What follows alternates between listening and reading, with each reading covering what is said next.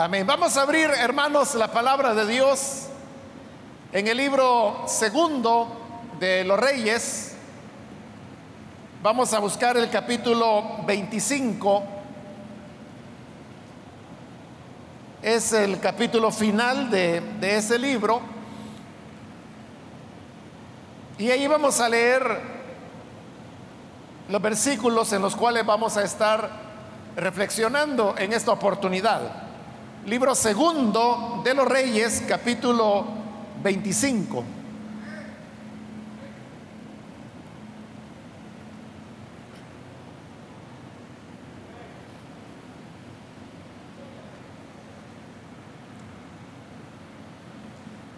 Bien, dice la palabra de Dios en el libro segundo de los Reyes, capítulo 25, versículo 27 hasta el final.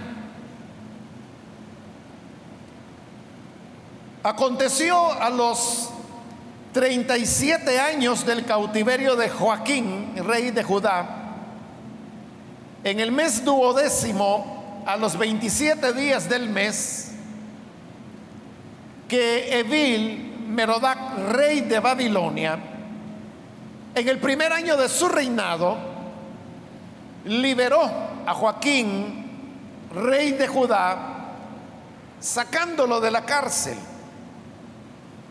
Y le habló con benevolencia y puso su trono más alto que los tronos de los reyes que estaban con él en Babilonia. Y le cambió los vestidos de prisionero y comió siempre delante de él todos los días de su vida. Y diariamente le fue dada su comida de parte del rey, de continuo todos los días de su vida. Amén. Hasta ahí dejamos la lectura. Pueden, por favor, sentarse, hermanos y hermanas.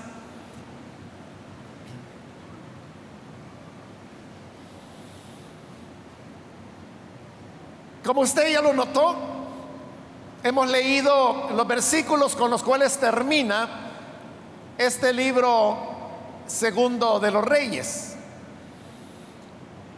Cuando estos libros fueron escritos, me estoy refiriendo al libro que hoy es primero y segundo de Reyes, cuando se escribieron, se escribieron como un solo volumen que se llamaba Reyes.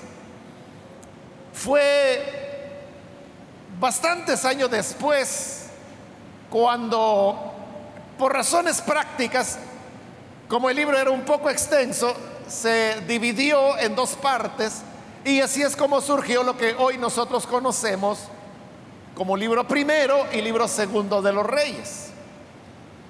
Pero como al principio fue un solo libro, significa entonces que el libro comenzaba en lo que hoy son o es el primer capítulo del libro primero de Reyes para terminar en este capítulo 25 de lo que hoy es el libro segundo de los Reyes.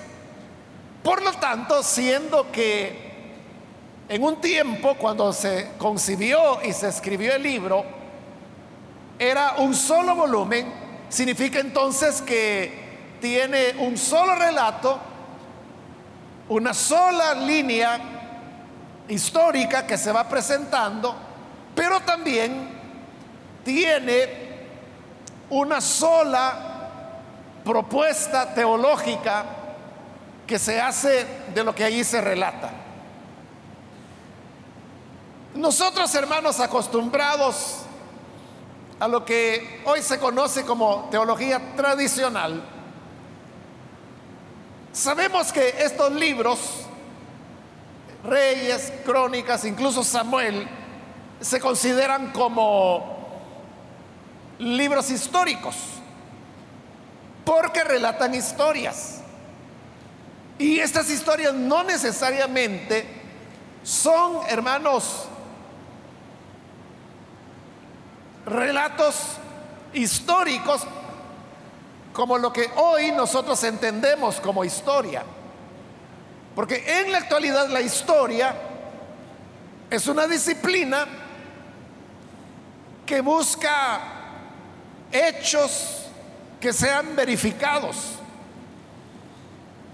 y presenta los acontecimientos que se hayan dado en un periodo de tiempo de la manera más exacta posible, desechando ideas, opiniones, interpretaciones y yendo a lo que son datos que se puedan verificar. Eso es la historia hoy. Pero en los tiempos bíblicos, cuando fue redactado tanto el Antiguo como el Nuevo Testamento, el interés no era tanto qué era lo que había acontecido, sino que el interés era cómo se interpretaba desde la teología lo que se estaba escribiendo. Porque los que escribieron lo que hoy nosotros conocemos como literatura o libros históricos, como le digo en la teología tradicional, eso ha evolucionado y ahora pues hay otros criterios, pero tradicionalmente hace mucho tiempo atrás así se le llamaba libros históricos. Quienes escribieron estos libros no eran historiadores, eran teólogos. Y por lo tanto, la función del teólogo no es escribir historia. Y no sabe cómo escribirla tampoco. El teólogo lo que hace es teología. Y parte de la teología es interpretar las historias que se dieron. Entonces, tenemos dos libros en el Antiguo Testamento que relatan el periodo de los reyes. Está el libro de reyes, que como le expliqué, hoy se ha dividido en primero y segundo de Reyes, pero también está el libro de Crónicas.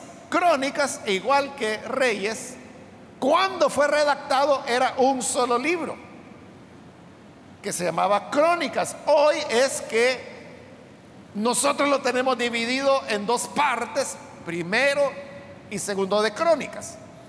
Entonces, noten, tenemos dos veces el relato del mismo periodo, el periodo de los reyes, desde David hasta la cautividad.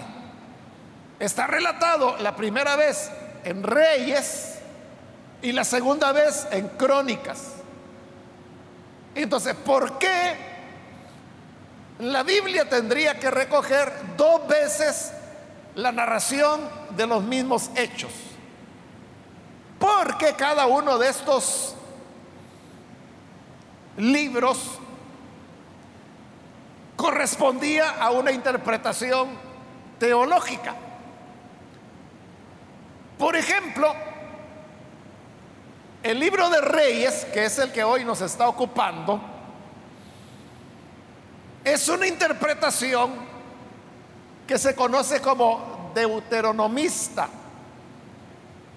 La interpretación deuteronomista es una interpretación teológica de ese periodo de los reyes. Y en cambio, Crónicas es una interpretación diferente.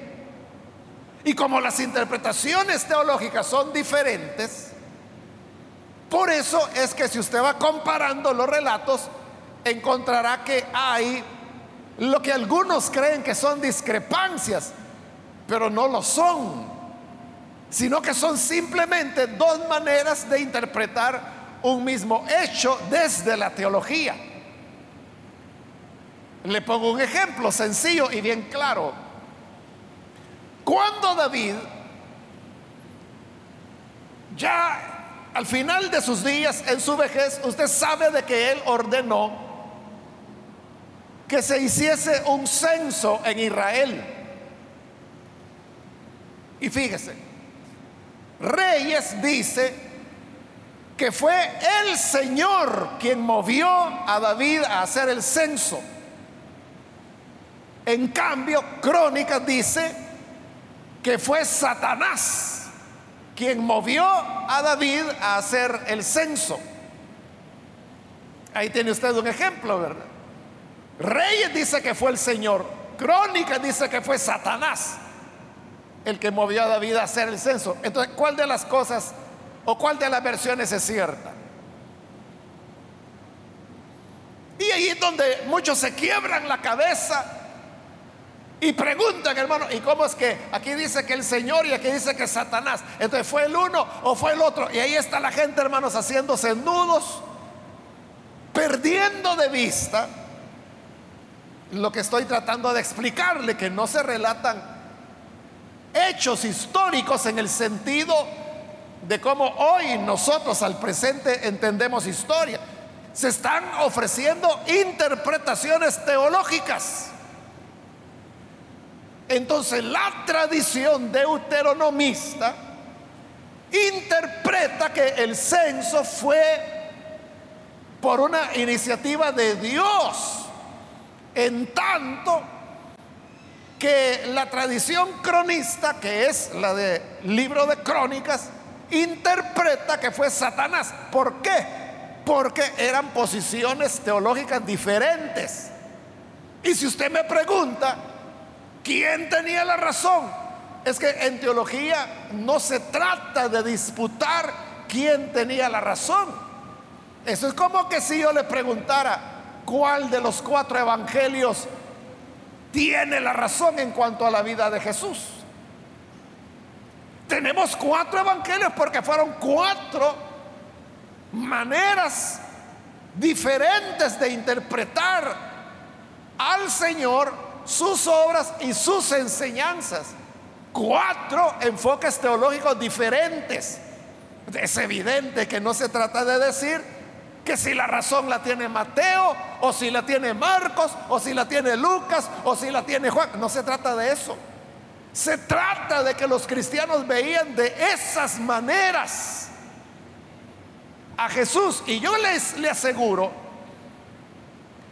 que si usted cualquiera de los que estamos aquí, si usted escribiera su evangelio,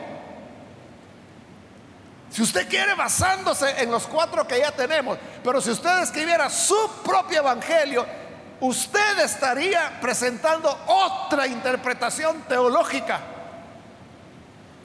acerca de quién es Jesús.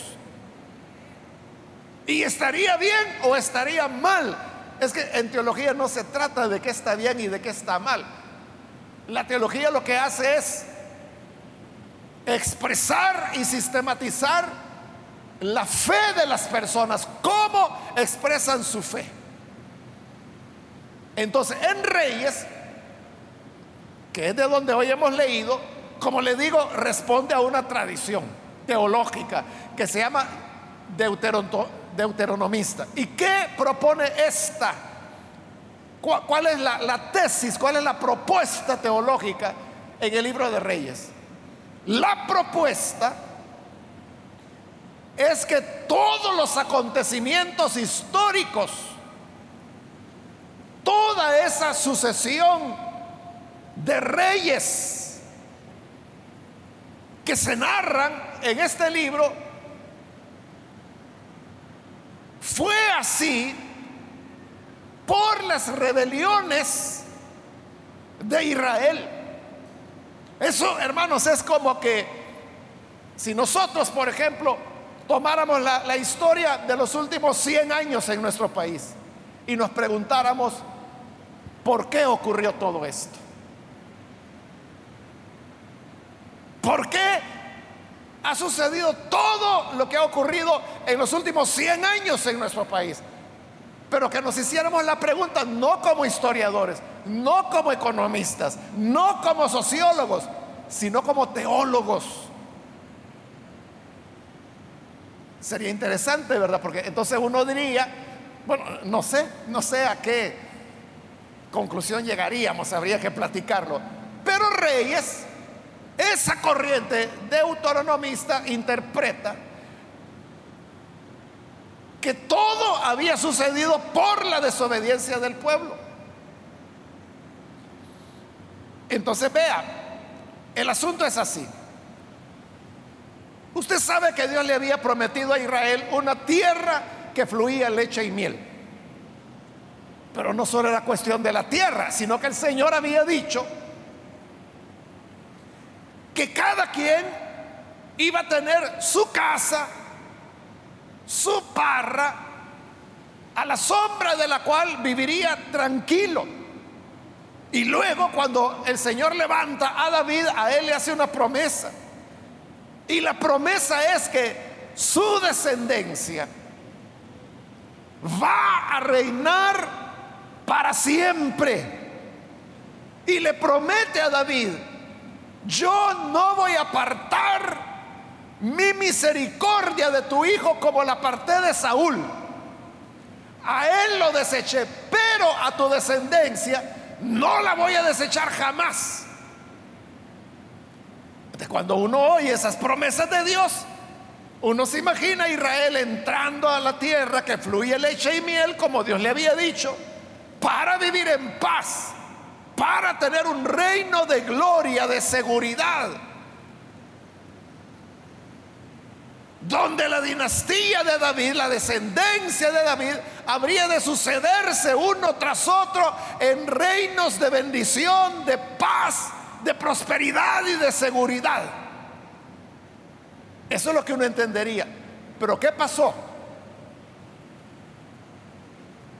Hermano, todo lo contrario.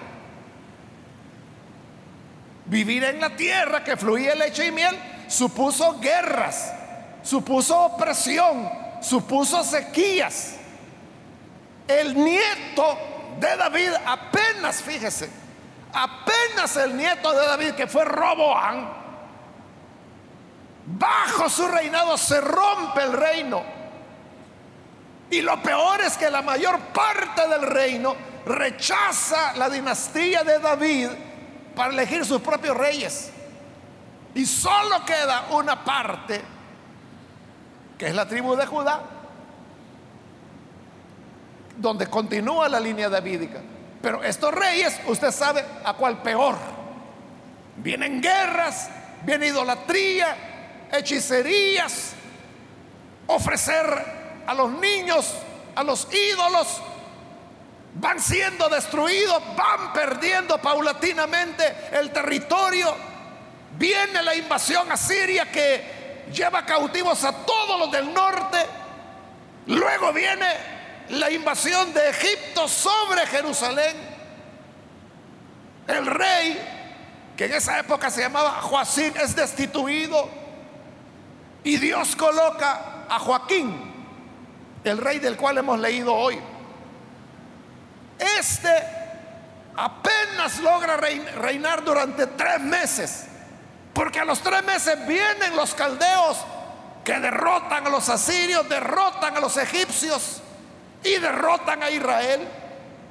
Toman a Joaquín y se lo llevan prisionero en la primera deportación a Babilonia. Ya no hay templo, ya no hay país. Las murallas de Jerusalén han sido destruidas. Todo se ha terminado. Entonces la pregunta es, ¿y esto qué tiene que ver con las promesas de Dios? ¿A dónde quedaron las promesas de Dios? Y no dijo Dios que la dinastía de David sería firme sobre el trono para siempre. Y lo que hubo fue que mataban a uno, mataban al otro, le daban golpe. Hubo un tiempo donde hubo una usurpación del reino por una mujer que se llamó Atalía. Y si no es por la mano providencial del Señor, la descendencia de David se hubiera roto para siempre. Entonces, ¿cómo es que la tierra que fluye leche y miel hoy es de los caldeos? Que Jerusalén, la ciudad santa, no existe. Que el templo donde el Señor había dicho, ahí pondré mi morada, hoy ha sido quemado. El rey fue llevado cautivo. Ya no hay nación, ya no hay ejército, ya no hay cosechas. Todo se terminó. ¿Cómo se explica eso? Falló Dios. Falló el hombre. ¿Fallaron ambos? ¿O eran mentiras las promesas de Dios? ¿Cómo se explica todo eso? Entonces vienen los deuteronomistas y dicen, no, lo que ocurre es que Israel desobedeció. Y por eso es que en el libro de Reyes usted puede notar que se van detallando todas las rebeliones, pecados, muy detalladamente. En cambio, los cronistas, crónicas, ellos tienen otra otra explicación. Y ellos dicen, "No. A pesar de todo lo que ha ocurrido, Dios sigue siendo fiel. Y la fidelidad de Dios está viva. por eso, si usted lee primero y segundo de Crónicas, que como le expliqué al principio fueron un solo libro, usted va a notar que Crónicas tiene menos relatos, comenzando porque no relata nada de las tribus del norte, solo se enfoca en Jerusalén. Pero aún los relatos de los reyes de Jerusalén, usted va a notar que son más breves que los de reyes. Y va a notar también que se enfocan solo en las cosas buenas.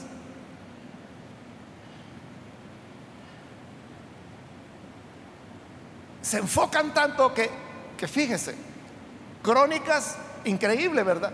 No mencionan a Elías ni a Eliseo, siendo Elías el profeta modelo del judaísmo. No lo mencionan. ¿Por qué? Porque Elías fue el profeta que señaló el pecado. Pero Crónicas no quiere mostrar el pecado. Crónicas lo que quiere mostrar es que Dios es fiel. Y mire las diferencias. Aquí estamos al final de Reyes. ¿Cómo termina Reyes? Con la historia de Joaquín que hemos leído. Cautivo, presa del rey de Babilonia, ya no Nabucodonosor porque había muerto, sino que su descendiente Evil Merodac se llamaba. Termina en la cautividad. ¿Cómo termina Crónicas? Termina con el decreto de Darío diciéndole a los israelitas que pueden volver. Bien diferente. Porque está dejando el mensaje de la fidelidad de Dios. Ahora, otra vez, ¿verdad? Si nos preguntamos, ¿y cuál de las dos interpretaciones es la correcta? Es que las dos son ciertas, ¿verdad? Las dos son correctas. Porque pecó o no pecó Israel. Claro que sí. Entonces Reyes tiene razón. Pero si nos preguntamos, Dios, a pesar del pecado del pueblo, fue fiel. Claro, también es cierto. ¿Cuál es la diferencia? Que solamente están destacando dos aspectos de una misma realidad. Por eso le digo, aquí no se trata de que quien tiene la razón. Todos tienen la razón, porque todas son maneras válidas de interpretar los acontecimientos históricos. Espero que esté conmigo hasta ahí, hermanos, hasta este momento. Porque esta es la introducción. Pero ahora viene el tema que quiero mencionarle. El libro de Reyes, que ya le dije que originalmente fue uno solo, comienza, fíjese, bueno, hoy es, sería el libro primero de Reyes, en el capítulo 1 comienza relatando los últimos días de David. Y en el capítulo 2 es cuando David ya está instruyendo a Salomón, porque David sabe que va a morir. Y él ya por lo que se relata en el capítulo 1, él ya designó a Salomón como su sucesor. Entonces viene David y está aconsejando a Salomón.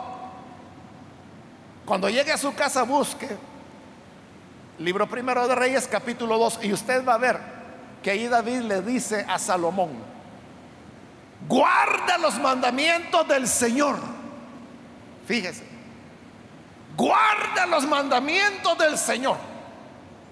Obedécelo en todo lo que Él ha dicho.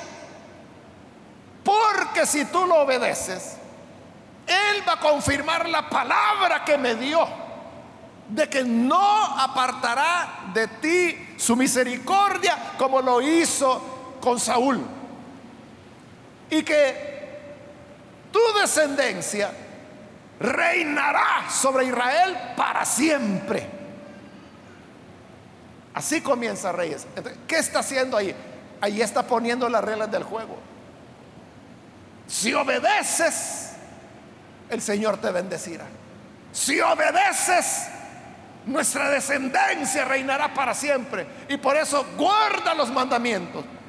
Pero ¿qué sucede? Después de unos años Salomón está desobedeciendo ya. Y ahí comienza, hermanos, la decadencia de Israel. Todos esos siglos que duró la monarquía están narrados en Reyes. Y como ya le hice el resumen, es de ir decayendo, de derrotas, de pérdida de territorio, hambrunas, escasez,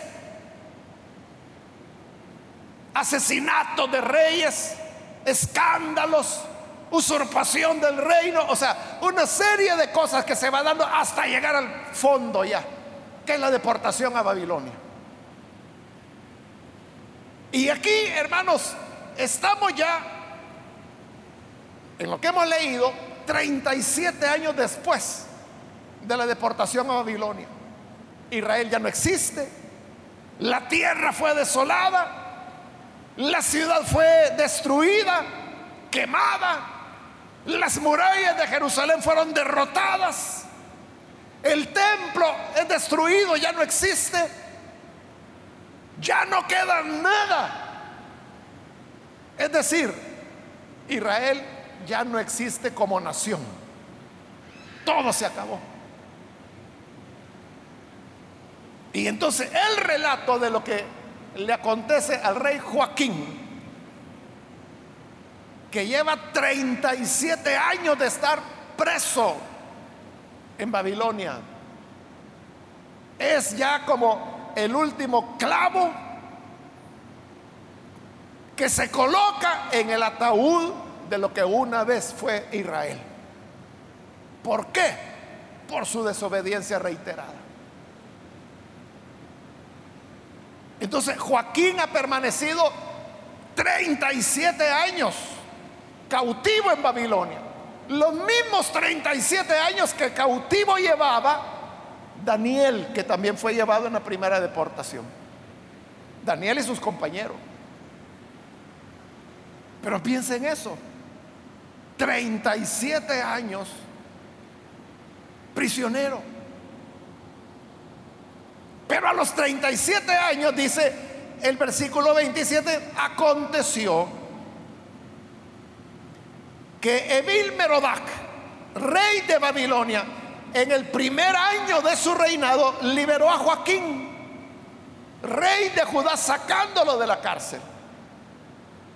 La costumbre, hermanos, en Babilonia era que cuando un rey subía al trono, lo que se llamaba la entronización, al primer año, ellos le daban el nombre de el año de la entronización. Y una de las características era que para celebrar que había un nuevo rey, este rey decretaba una amnistía sobre enemigos. Eso es lo que está haciendo Evil Merodac. Es su primer año de reinado, es el año de la amnistía. Entonces, él decide darle amnistía a Joaquín, el rey de Judá. Porque ahí están presos todos los reyes de todas las naciones, de todas las provincias, de todas las ciudades que Nabucodonosor, el padre de Evil Merodac, había conquistado.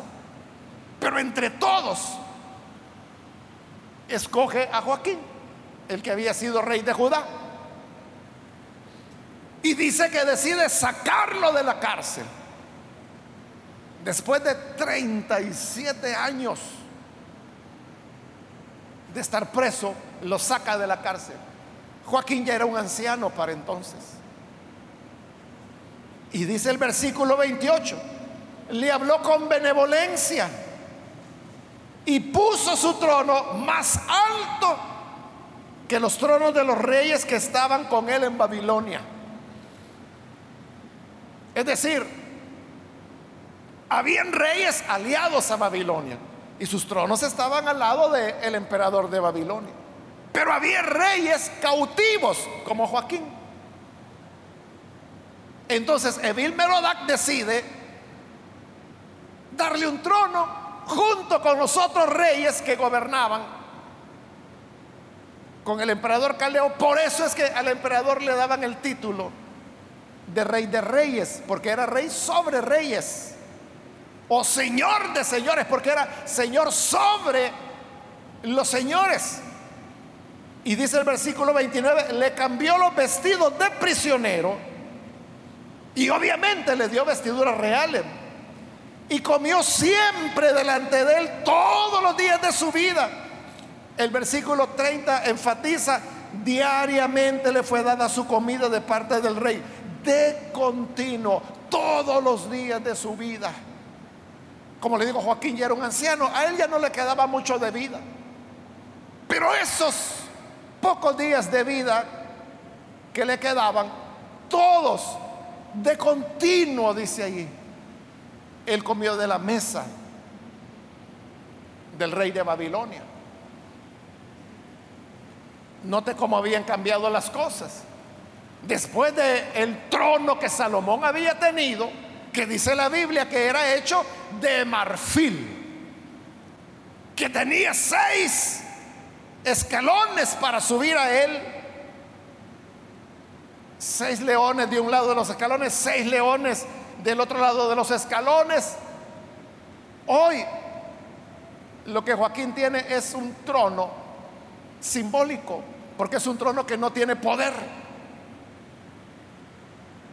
Después de que Salomón, en el libro de Reyes se nos relata todo lo que él comía, dice que diariamente, diariamente se mataban varias reses, varios corderos, varios cabritos.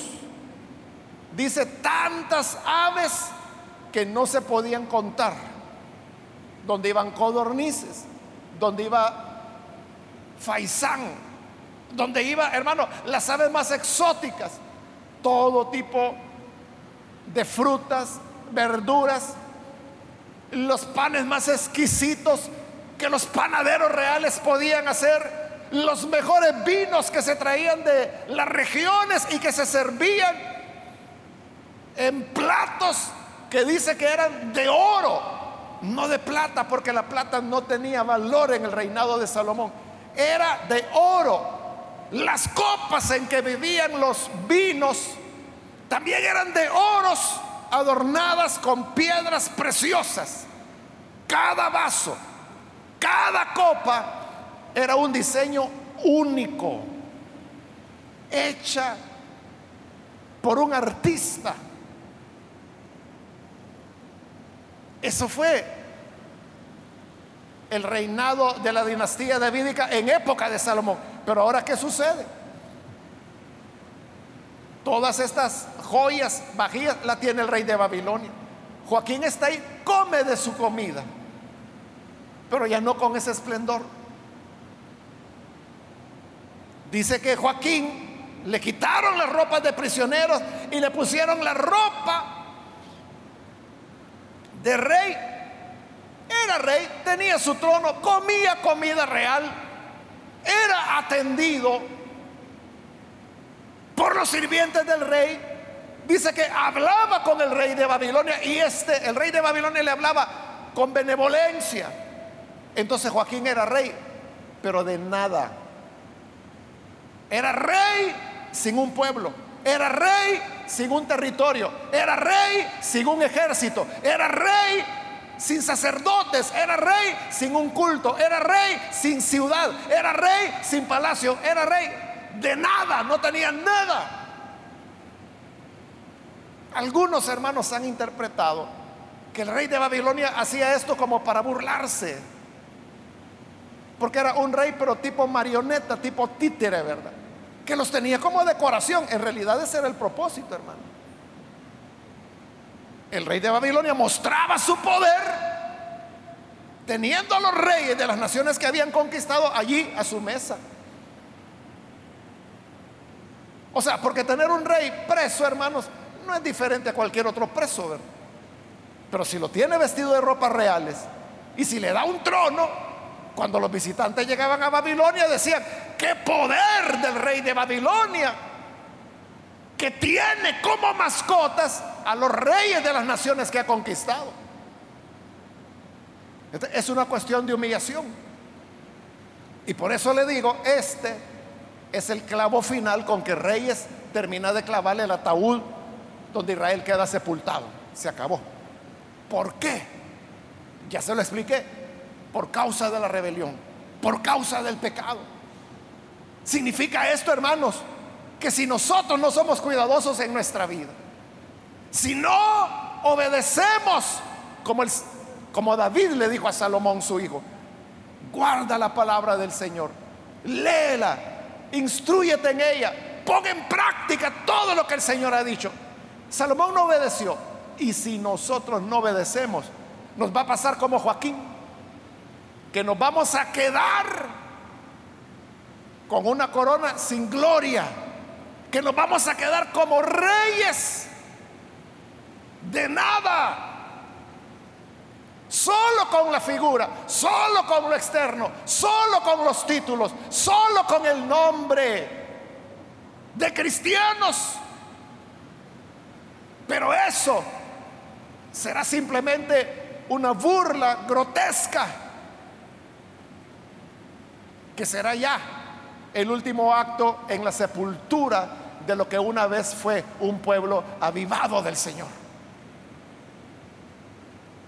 Pero si somos fieles, si obedecemos la palabra del Señor, podrán venir las tempestades, podrán venir, hermanos, las situaciones peores.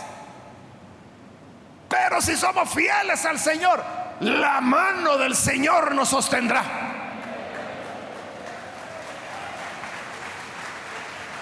Y vamos a salir triunfantes. Hoy que está en este momento, hermanos, hablándole de, un rey que ya era solo una figura decorativa. Se me vino a la memoria de una iglesia grande. Bueno, fue grande, fue grande. En, Los Ángeles, se lo voy a decir con nombres y con todo, porque usted lo puede verificar en internet. E, esta iglesia, hermanos, eh, bueno, es, yo creo, creo que es el edificio más grande, al menos en el área de Los Ángeles, para una iglesia. Es la que construyó el domo. Es un domo. Si usted ha ido alguna vez a Los Ángeles, cuando uno va aterrizando, bajando al aeropuerto, depende de qué lado del avión vaya usted, ¿verdad? Pero si va del lado correcto, uno puede ver el domo. Es uno de los edificios más significativos de la ciudad de Los Ángeles. Es un domo gigantesco, caben 10 mil personas sentadas ahí. Por eso es que la iglesia, la iglesia tiene su propio nombre. ¿no? se llama The, Crenshaw Church, se llama. Pero casi nadie la conoce así, la conocen más como The Faith Dome, que significa el domo de la fe, porque es un domo.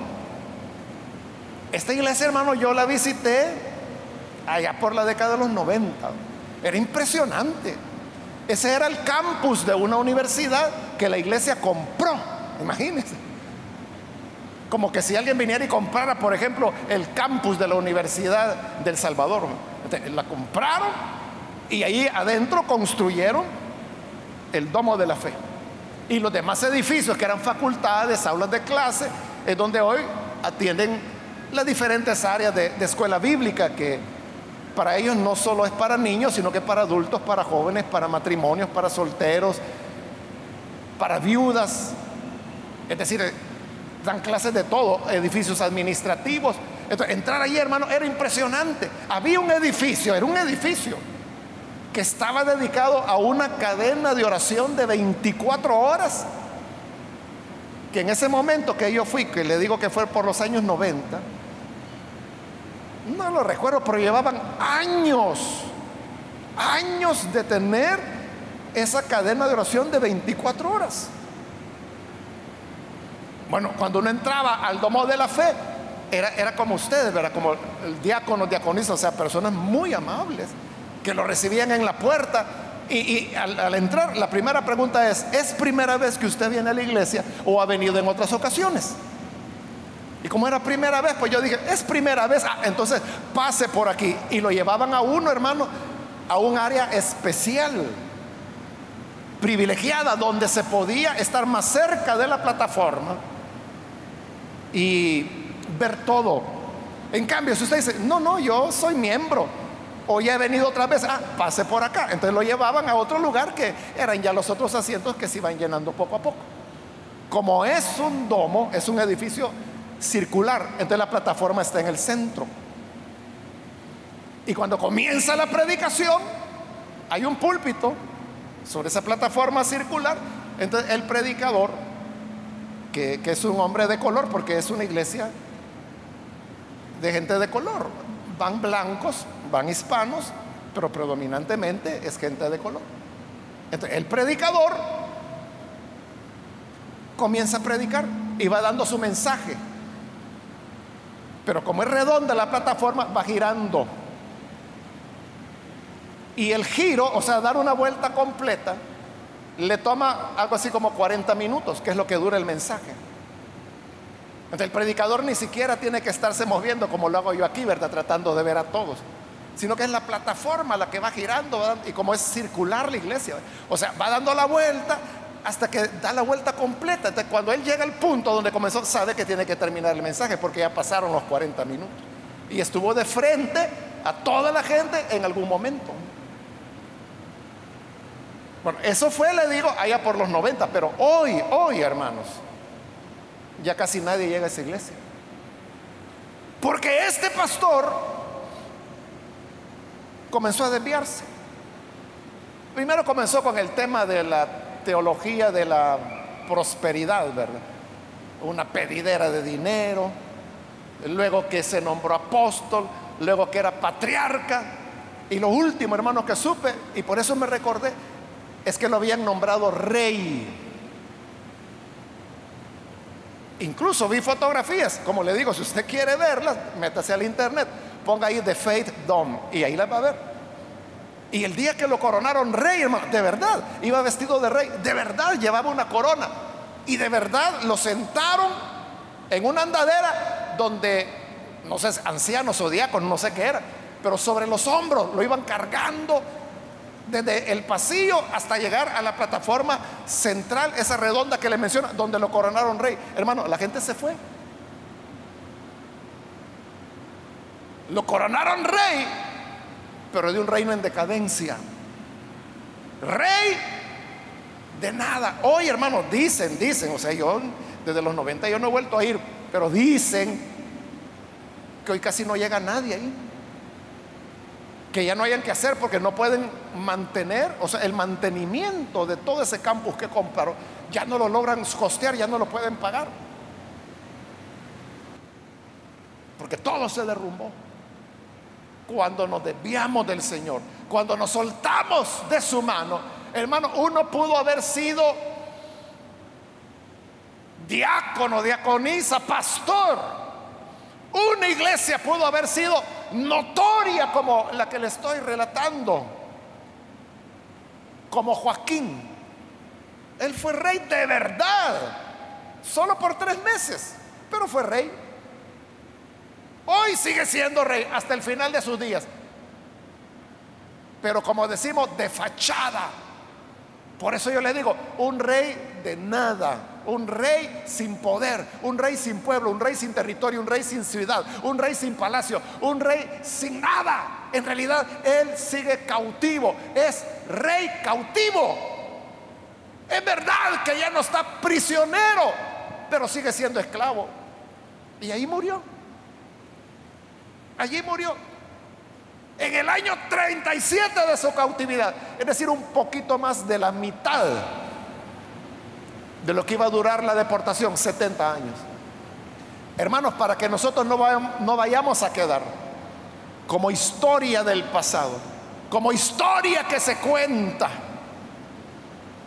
Así como usted seguramente ha escuchado historias aquí en El Salvador de denominaciones o de iglesias o de personas que en su tiempo, hermano, fueron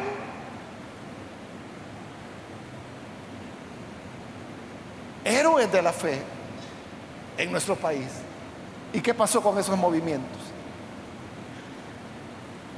Siempre la situación del pecado. Como otras veces se los he contado, hermano, mi conversión al Evangelio fue en 1975. 1975. Y en esa época, hermano, yo le puedo, puedo mencionar, no lo voy a hacer por respeto a las familias que quedan, pero yo le podría mencionar quiénes eran los hombres claves del Evangelio en esa época. No eran muchos, dos o tres. Ya todos ellos murieron. Y lastimosamente, en una decadencia. Por eso es que sus movimientos, sus denominaciones, hoy si le mencionara alguna, quizá usted va a decir, ¿y eso qué es, verdad? Cuando fueron, hermanos, la referencia del Evangelio hace 47 años. Entonces, que Dios nos guarde, que Dios nos ayude, para que no nos vayamos a quedar con el cartel de la gloria, pero siendo cautivos, cautivos de nuestras desobediencias, cautivos de nuestros pecados, sino que, como digo, sigamos teniendo una relación auténtica con el Señor. Y que cuando llegue el día, hermanos, que si el Señor no ha venido y tengan que llevarnos a usted y a mí en un ataúd al sepulcro, que aún en ese día se pueda decir, la gloria del Señor estuvo sobre este hermano. La gloria del Señor estuvo sobre esta hermana. Fue fiel hasta la muerte que se diga eso. Y no que terminamos como marionetas de Satanás.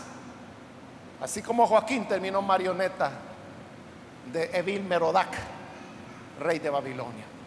Vamos a cerrar nuestros ojos y vamos a orar al Señor, pero antes de hacerlo, yo quiero invitar a las personas que todavía no han recibido al Señor Jesús como Salvador si este es su caso, yo quiero invitarle para que hoy, ahí en el lugar donde se encuentra, usted pueda recibir la vida, la salvación que el Señor ofrece. Si quiere recibirla, por favor, ahí donde está, levante, póngase en pie, en señal que usted desea recibir a Jesús y nosotros vamos a orar por usted. No se puede vivir solo de apariencias.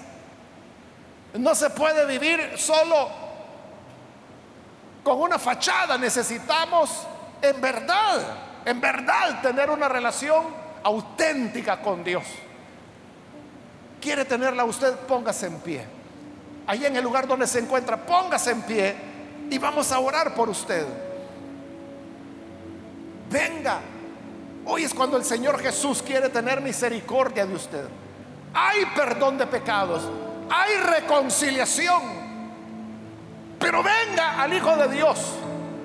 Solo le pido que lo haga pronto, porque voy a ser muy breve en este llamado, estoy ya casi terminándolo, pero si necesita Jesús por primera vez, póngase en pie.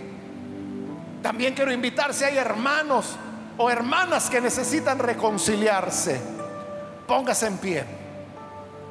Reconcíliese con el Señor. Ya no viva solo de apariencias, de imagen, tenga una relación auténtica con el Señor. Póngase en pie si se va a reconciliar. Póngase en pie, vamos a orar.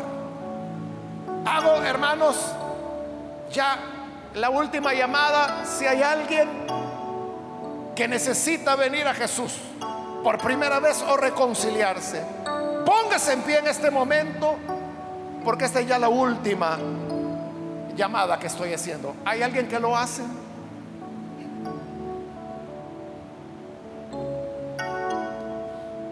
A usted que nos ve por televisión, quiero invitarle para que reciba a Jesús o se reconcilie con Él en este momento, ore con nosotros. Señor, gracias te damos por tu palabra, porque ella es la que nos advierte, ella es la que nos ilumina y nos motiva a seguir tus pasos. Te rogamos por aquellos que a través de televisión, radio o internet se están uniendo con nosotros en este momento, donde quiera que están. Señor, perdónales, renuévales, reconcíliales contigo, dale vida, de manera que puedan tener una auténtica relación contigo y no solo una apariencia, no solo una imagen externa. Y de igual manera, ayúdanos a todos, a todo tu pueblo, toda tu iglesia aquí reunida. Ayúdanos, Señor, para que podamos tener una relación auténtica contigo. Que sea, Señor, real, que sea dinámica, viviente, ardiente, para poder hacer tu voluntad. Bendícenos a todos, Señor. Apártanos del mal y que podamos ser fiel a tu palabra. En el nombre de Jesús, nuestro Señor, lo pedimos. Amén.